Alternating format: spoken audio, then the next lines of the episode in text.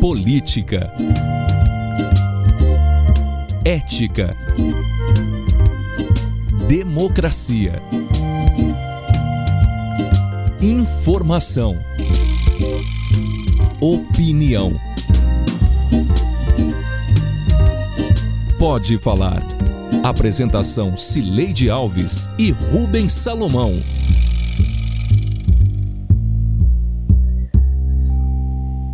Oi, gente. Rubens Salomão e eu chegamos para o episódio 169 do Pode Falar, o primeiro podcast de política de Goiás com trilha sonora de Beto Estrada. Eu estou em casa em Goiânia e Rubens no estúdio da Sagres em Aparecida de Goiânia. Oi, Rubens, tudo bem? Curado da Covid? Oi, Sileide, tudo bem? Recuperado, curado, não cheguei a ficar mal graças à vacina, né? Mas precisei me afastar aqui, então na última edição, você na ótima companhia do Samuel Straioto, e eu tô de volta, recuperado, venci a Covid, mas lembrando, com vacina é bem mais fácil. Bora lá, Sileide. Viva a vacina. Viva! A repercussão negativa dos aumentos do IPTU e do ITU provocados pelo novo Código Tributário Municipal votado às pressas pelos vereadores em setembro último, e a aprovação da revisão do Plano Diretor de Goiânia são os temas deste episódio do Pode Falar.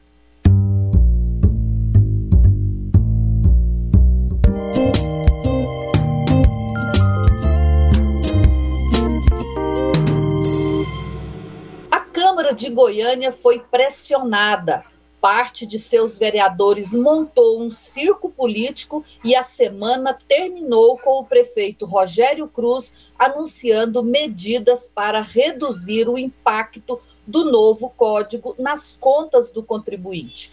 A confusão começou na sexta-feira da semana anterior, com os vereadores Leandro Sena e Ronilson Reis, fiéis aliados do prefeito Rogério Cruz. Ontem houve até um, uma voz muito altiva dentro de uma reunião com vários vereadores da base. O próprio vereador Marlon afirmou ali com todas as palavras que muitos vereadores querem a cabeça do, vereador, do secretário Arthur Bernardes. Então, o tom dos vereadores em relação ao secretário de governo ficou insustentável. Insustentável. Será que os vereadores foram enganados ou será que eles assumiram o risco de aprovar um projeto que pouco conheciam?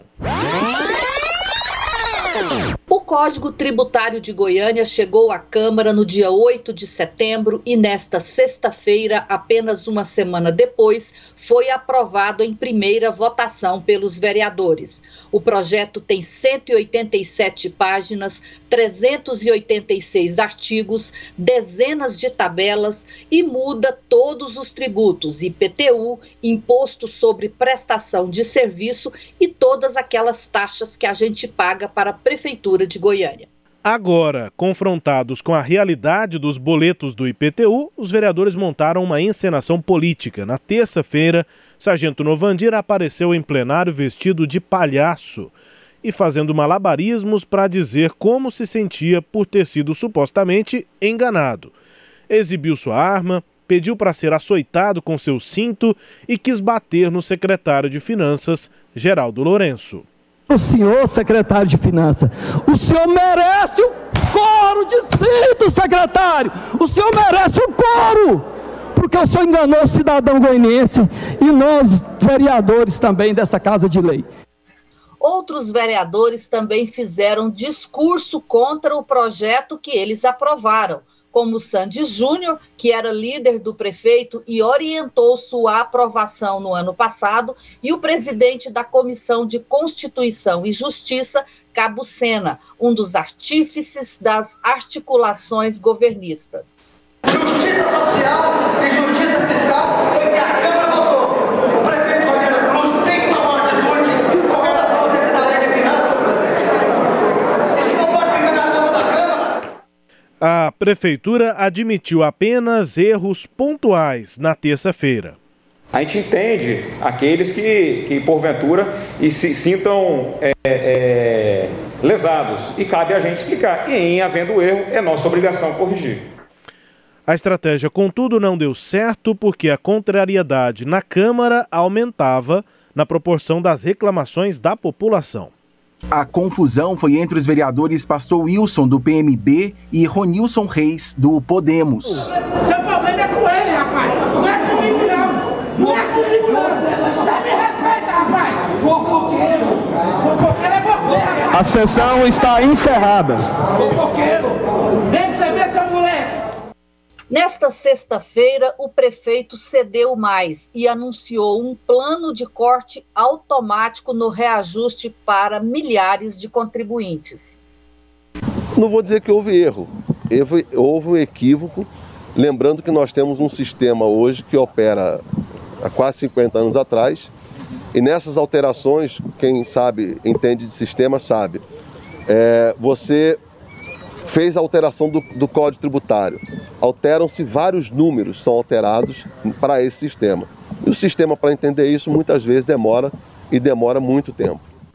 Pois é, Rubens, você que entende de rogerês, me explica aí qual que é a diferença. Não foi um erro, foi um equívoco? O que, que quer dizer isto, Rubens? Ah, é simplesmente eufemismo, né, Celede? Ele está tentando é, se desviar das flechas, né, que estão sendo atiradas contra ele, da Câmara, de quem vai pagar imposto, enfim, o prefeito está tentando é, desviar mesmo, não está querendo assumir diretamente que houve erro, né, e, e, e, o pior é que ele acaba assumindo, né, desse jeito, usando aí, falando rogeirês, ele acaba é, exatamente fazendo isso, ele admite que houve equívoco, houve erro, é sinônimo, dá na mesma. Teve erro da prefeitura e os erros repercutiram muito ao longo dessa semana. É, para iniciar aqui o debate, né, Sileide? É, acho que o que fica, é, claro, uma atuação muito é, tragicômica dos vereadores, né? Uma tragicomédia, porque dá para rir ao mesmo tempo que a gente chora com a atuação desses vereadores nessa semana, diante do desgaste político, de palhaçadas, enfim, a palhaçadas, os vereadores é, foram cobrar da prefeitura. E aí aquela coisa, né? Na, nas tribunas, na, nas entrevistas, vereadores da base do prefeito eram leões, né? Depois, no Passo Municipal, acabaram se tornando gatinhos e não é, cobravam com tanta veemência assim. Não houve nenhuma mudança na equipe do prefeito, é, só mesmo as mudanças que o secretário é, Geraldo Lourenço já queria fazer desde o ano passado com aqueles problemas com auditores fiscais, e ali alguns é, foram cinco exonerações, né?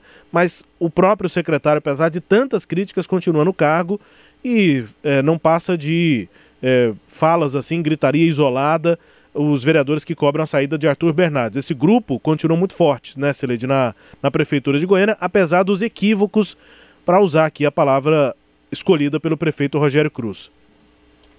Pois é, Rubens. E aí pedir a cabeça de alguém é difícil porque a gente fica sem saber quem cometeu o maior erro, né? Porque os erros a gente percebe eles de toda parte. A Câmara errou muito, a Prefeitura errou muito. Quem errou onde é que é difícil da gente nominar, né? Porque é muita gente. Agora, é claro que quando a gente vai nominar, você nomina os cabeças, né? Não são os, os cinco técnicos que foram substituídos nessa semana dentro da Secretaria de Finanças da Prefeitura. O erro foi político, o erro foi tributário, o erro foi é, de administrativo, né? Não, não, não é só um erro do sistema. Quando o prefeito fala, ah, você sabe o que é sistema? O sistema erra. Não erra, né? O sistema não erra. O problema não é o sistema. O problema, já aprendi isso há muitos anos, e fica, não fica na máquina, fica entre o teclado e a cadeira, né? Então, a questão é a lei que foi é, elaborada em desconformidade com a realidade da cidade, tanto a realidade política quanto a realidade da burocracia. É, essa ideia de mudar a, a forma de contribuição, para o contribu contribuinte só faz diferença na hora que ele pega o, o, o, o boleto para pagar a conta. E aí fez diferença. Por que, que eu estou dizendo isso? Por causa do tal CUB. Né? É, a gente ouviu muito durante a tramitação do projeto lá na Câmara que isso seria um problema, porque a prefeitura não teria condições de apenas em poucos meses, entre setembro e é, o ano novo fiscal, que é janeiro, de fazer a, a, avaliação dos 700 mil imóveis, né? A gente já não sabe mais exatamente quantos imóveis são, porque cada hora a prefeitura divulga um número, mas vamos arredondar, trocar todas as informações desses 700 mil imóveis, se ela não tinha esses dados. Né? Então, eu vi casos, Rubens, de apartamentos no setor Bueno que foram adquiridos há seis, sete anos atrás por um valor X, né? Então, que a prefeitura já cobrava por, pela, pela alíquota de zona fiscal acima desse valor X, e que agora é, entrou no sistema da prefeitura que esse mesmo apartamento no setor Buena, setor Bueno, vale menos 50%, X menos 50%. E vi casos de residência em bairros afastados que o, valor venal valia é, é, X no ano passado e agora vale 2X. Sabe? Assim, nem esse imóvel é, do bairro afastado valorizou 100%, nem esse apartamento do setor Bueno desvalorizou 50%. Então, como é que se fez esse, esse, esse sistema?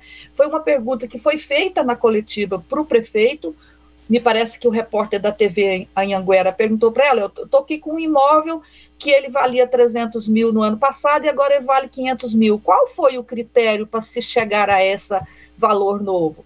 o prefeito ouviu a pergunta, falou de outras coisas que não tinha nada a ver e não respondeu a pergunta, porque ninguém sabe responder essa pergunta, né? Então, tem um problema na, na lei que foi votada pela enviada pela prefeitura e que foi votada pela Câmara. E o erro político foi de eles imaginarem que podiam fazer isso sem que houvesse repercussão alguma. É, me parece que a relação Câmara-Prefeitura foi trincada, mas não foi de forma alguma rompida.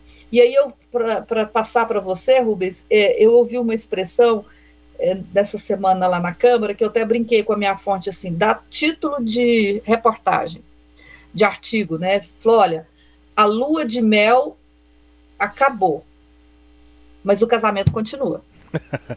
mas continuando em, em ano eleitoral, né, Silete? Sim, exatamente. Continua em ano, ano eleitoral. eleitoral. É, e aí os vereadores começam a ter outras prioridades, né? Começam a ter outras vontades, outros interesses. E aumento de IPTU nunca é parceiro de ano eleitoral. Isso já é tradição na Câmara Municipal, já tem 10 anos, hein?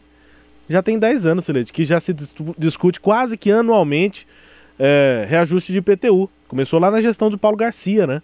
Com outras discussões, é, depois é que veio mais fortemente a ideia de tirar as zonas fiscais, enfim. Mas essa história de vereador se incomodar com o reajuste de IPTU é antiga e não aconteceu diferente agora. É, eu também é, percebi isso. Chegou um momento dessa semana em que a relação estava bem. É, havia uma animosidade mesmo entre vereadores que eram muito próximos da base e que agora é, que naquele momento estavam distantes, assim, estavam com dificuldade até de, de conversar com, com o próprio prefeito e a relação estava muito tensa. De lá para cá as coisas foram se recuperando, vamos ver como é que essa relação vai seguir daqui em diante. Mas assim, acho que você e a pergunta que foi feita lá ao prefeito Rogério Cruz toca no ponto, né? Não, não tá tendo é, confiabilidade a, o novo Código Tributário no que, se no que diz respeito ao, ao IPTU, porque a base de cálculo não está é, clara, né, Celede? É, é, com base no que, qual é o valor, por quê? É, por que esse valor agora? É, e o pior disso tudo é que a gente já falava sobre isso lá atrás. Né? Gente, esse, esse era o debate que a gente tra travava, entre outros, mas era um ponto importante do Código Tributário que você principalmente fazia, né? Que é exatamente a transição de sistema. E agora, prefeito, depois de meses, depois de prometer com certeza que o simulador sairia e demorou demais para sair, e depois com certeza que o aumento estaria limitado, e não aconteceu nenhuma coisa nem outra, todo mundo foi pego de surpresa. É, é, é triste falar isso, mas a gente já deu spoiler desse é, desse final de temporada, porque essa série continua, né, Cereja? Ela foi renovada, deve ter novas temporadas pela frente. Mas você deu esse spoiler ainda no ano passado, meses atrás, é, só não soube quem não quis mesmo que essa, essa transição de sistema poderia dar problema e que, ao que tudo indicava até o ano passado, o contribuinte em Goiânia é, acordaria em 2022 com surpresa e não foi diferente. É, acho que essa é uma das piores partes, né? Ah, isso tudo já estava sendo avisado. Já tinha. Não, ninguém foi pego de surpresa e muito menos enganado, nem na prefeitura, nem entre os vereadores, Sileide. É, e aí eu recuperei é, para dar completar essa informação sua, ilustrar essa informação sua, eu recuperei aqui uma informação que eu dei lá atrás, é, em que era a seguinte a informação. Abre aspas. A Secretaria de Finanças não tem informações para fazer o DEPARA, que é a mudança do código antigo para o código novo. Tem muitas informações incompletas, muitas informações que não se encaixam. Aí a prefeitura vai fazer, aspas, um chutômetro, ou seja, um link é, para um modelo de um modelo para o outro modelo sem informações, ou seja, ela vai adivinhar e jogar para o contribuinte o ônus de ter que pedir a revisão no caso de ele entender que tem alguma informação errada. Aí eles vão fazer a revisão pontualmente. Quando for pedida a revisão, vão mandar uma vistoria, o auditor vai preencher as lacunas que faltam nas informações, fecha aspas. Então, Rubens, é o que está acontecendo, né? O contribuinte, por conta dessa crisezinha, o, o, a prefeitura diz que vai resolver aí, vai é, reduzir o pelo menos para 9 mil imóveis, mas estuda a possibilidade de revisão para 35 mil, e os que acharem que não foram atendidos vão ficar com o ônus de ter que ir na prefeitura, pedir uma revisão, esperar um auditor, um fiscal ir na casa, ver todas as informações da casa para ir atualizar o cadastro, né? Coisa que devia ter sido feita com antecedência, Rubens. É isso. Bom, vamos adiante para continuar falando praticamente do mesmo assunto. E assim termina o primeiro bloco.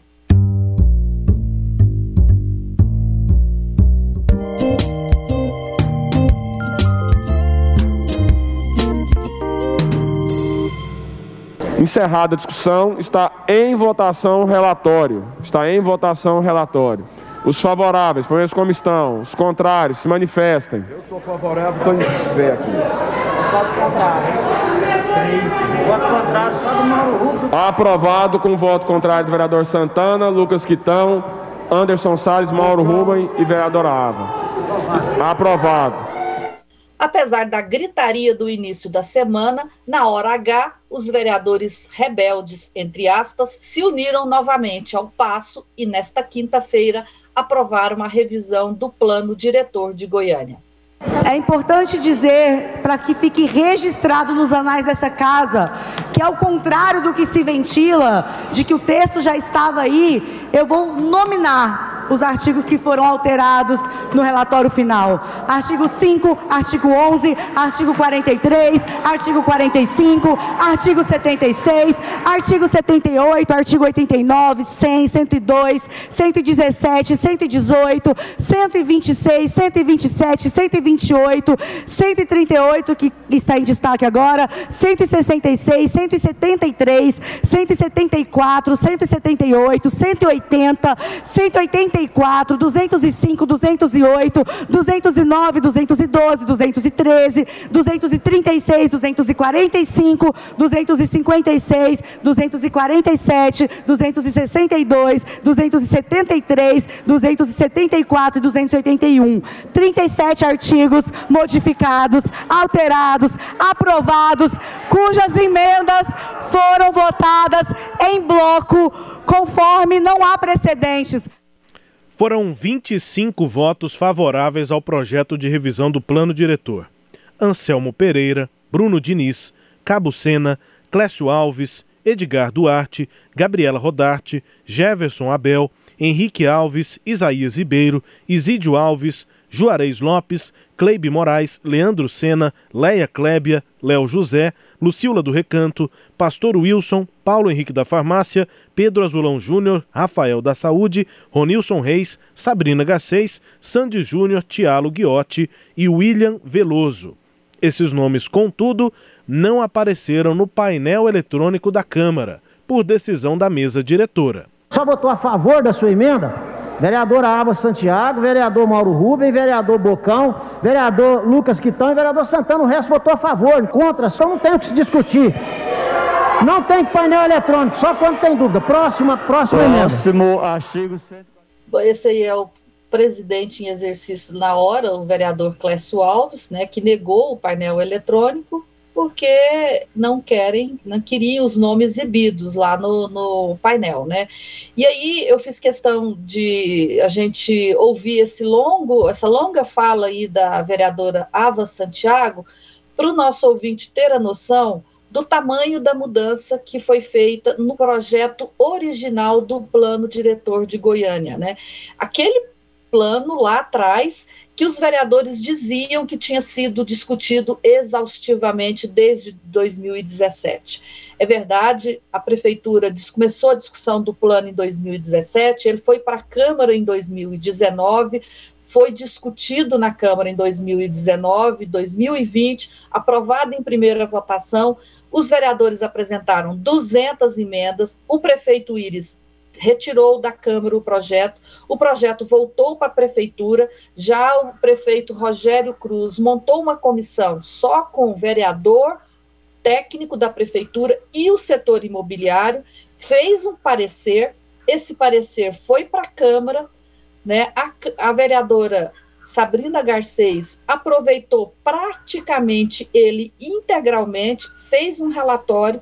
Esse relatório só foi publicado no dia 4 de janeiro. E é esse relatório que foi aprovado ontem que a vereadora Ava leu aí todos os artigos modificados. Então, é um exercício que a gente fez aqui no nosso podcast para o nosso ouvinte ter uma noção do que, que foi mudado, quanto foi mudado é, agora nesse prazozinho de 4 de janeiro até ontem, né, é, foi o dia da votação, dia praticamente um mês, né, de 4 de janeiro até ontem, 3 de fevereiro. Detalhe, a Câmara, nesse período, estava em recesso.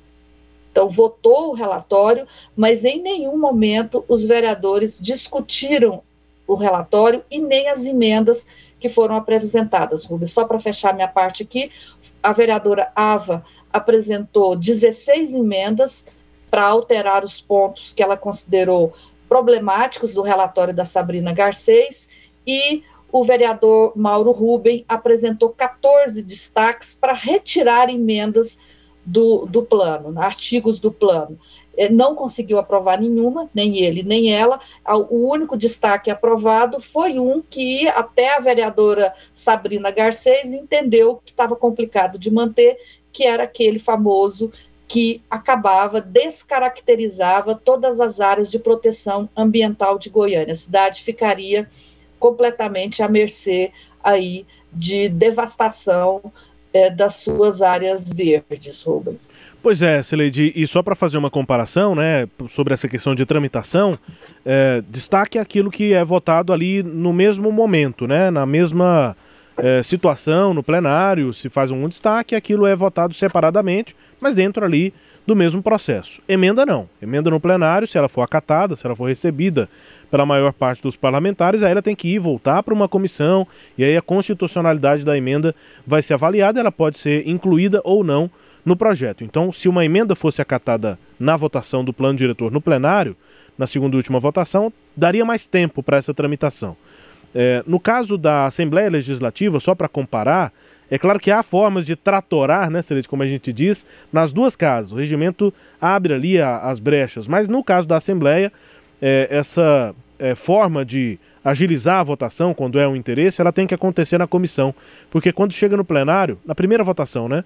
Na Assembleia não tem emenda na segunda votação, mas quando chega para o plenário na primeira votação, todas as emendas que forem apresentadas, elas não são votadas no plenário elas já vão direto para a comissão, já voltam para a CCJ. E aí lá na CCJ é que o líder do governo costuma pegar todas as emendas, faz um voto em separado rejeitando todas, e ali vida que segue rapidinho, sai do plenário, vai para a comissão, da comissão volta para o plenário, e aí na Assembleia a coisa acontece assim. Na Câmara não.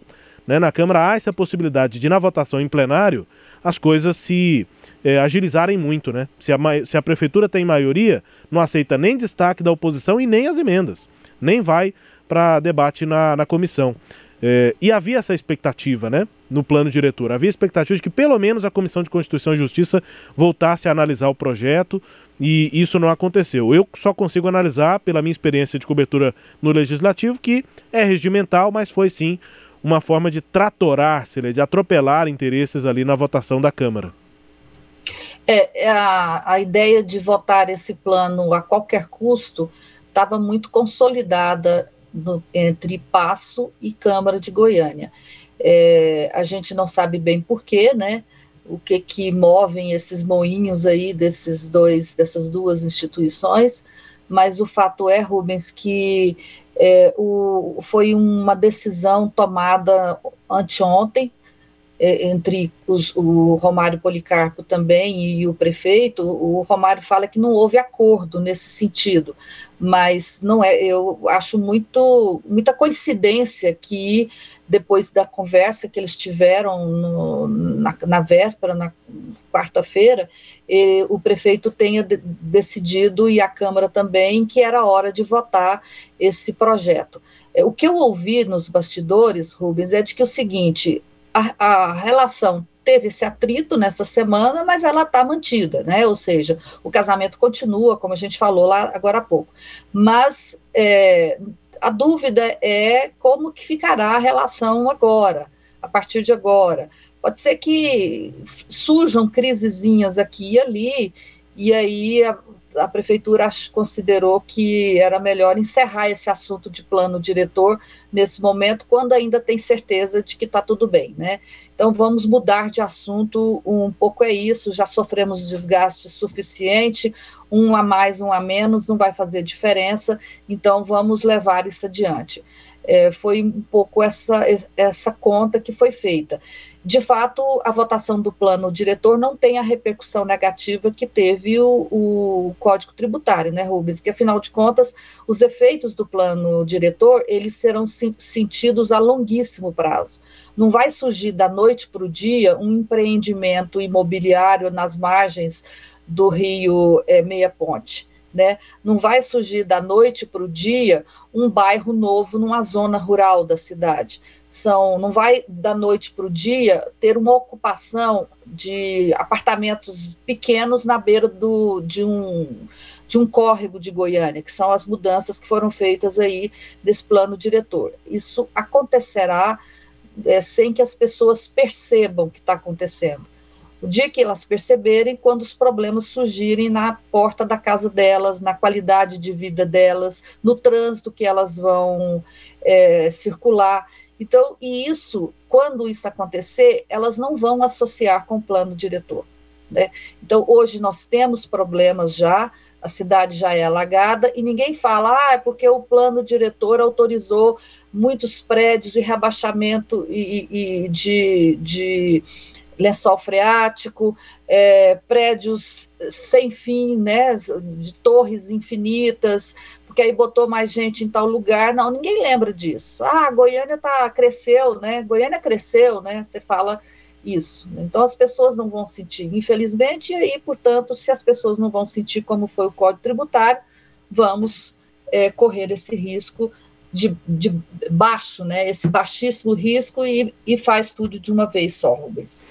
É isso, pelo menos no, no caso do Código Tributário, os vereadores depois vieram dizer que foram enganados. Agora se, se colocaram nessa situação de novo, né, Celeste? Podem depois se ver é, enganados, só claro, ninguém foi enganado, né? nem no Código Tributário, nem agora no plano diretor.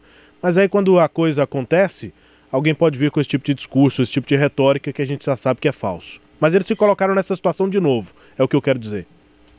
É, e eu fiquei só pensando o seguinte, Rubens, eu fiquei esperando que o sargento Novandir revelasse o homem novo que ele disse que seria, né?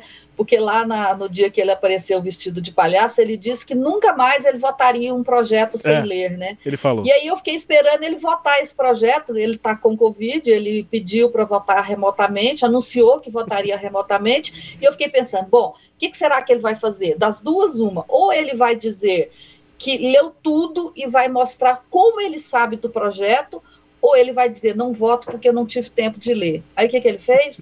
Não apareceu para votar. Ah, ele tá, ele tá com Covid. Eu vou. É, talvez eu esteja pegando pesado, Sileide, mas eu vou, eu vou falar o que eu, o que eu vi aqui no zap. Foi um vereador que me mandou, tá? É, talvez ele não estivesse com Covid, talvez ele estivesse com covarde.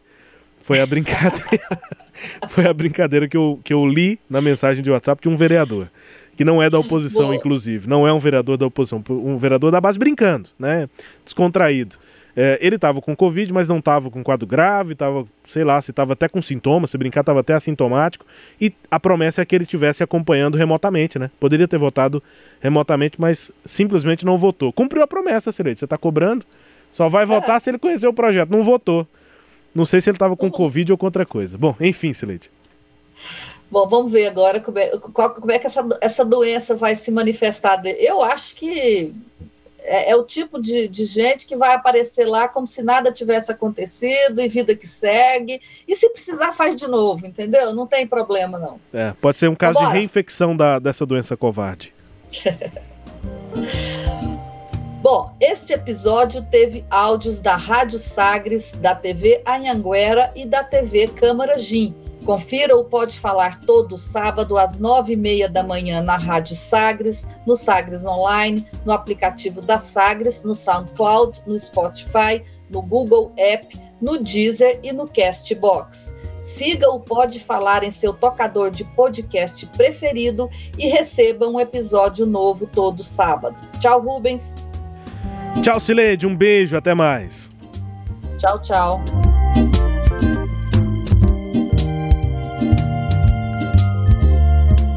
Apresentamos Pode Falar com jornalistas Cileide Alves e Rubens Salomão.